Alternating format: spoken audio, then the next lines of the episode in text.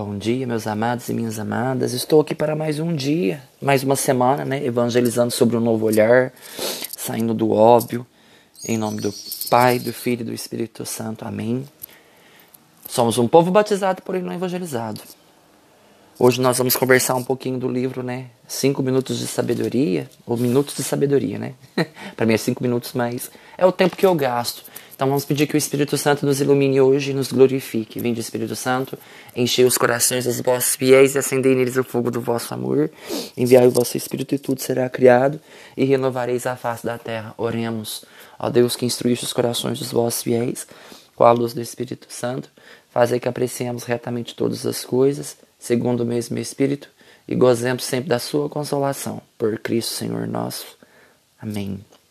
Então, Hoje nós vamos conversar um pouquinho daquelas mensagens bonitas, né, do Minutos de Sabedoria, uma mensagem curta, mas de muito poder, né?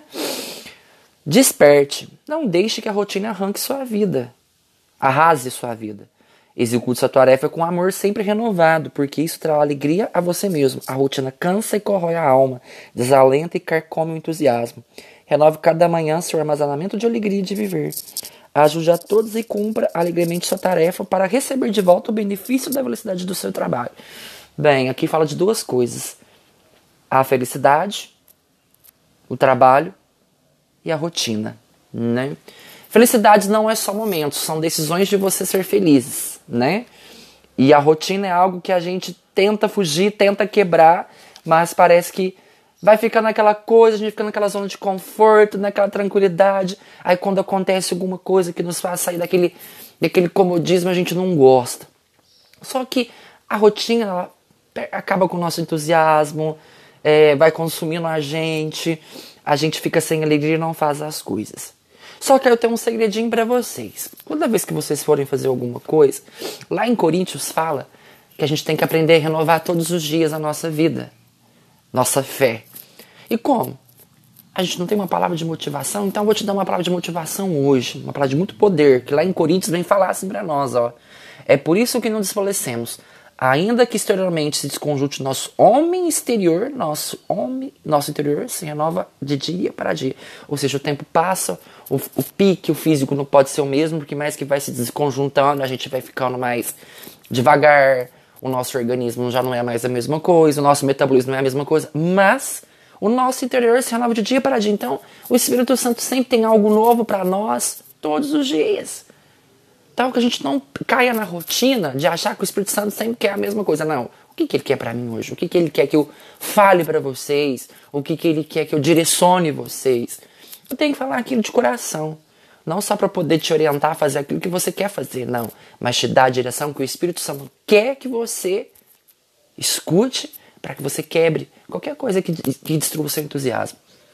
A, a, nossa presente tribulação momentânea e ligeira nos proporciona um peso eterno de glória incomensurável.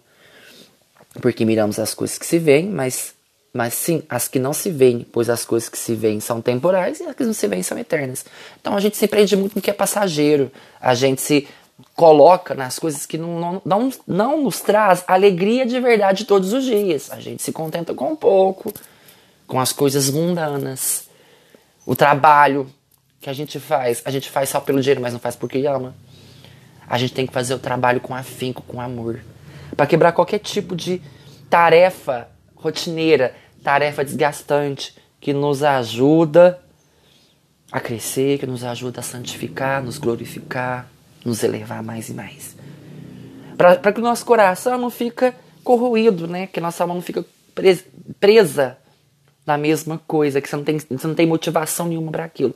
Mas aí, lá em Mateus fala pra gente, ó, que a gente deve juntar tesouros não na terra, porque onde as ferrugens e as traças corroem, mas onde os ladrões furtam e roubam. Ajuntai vossos no céu, onde não consomem nem as traças, nem a ferrugem, e nem os, nem os ladrões furtam nem roubam.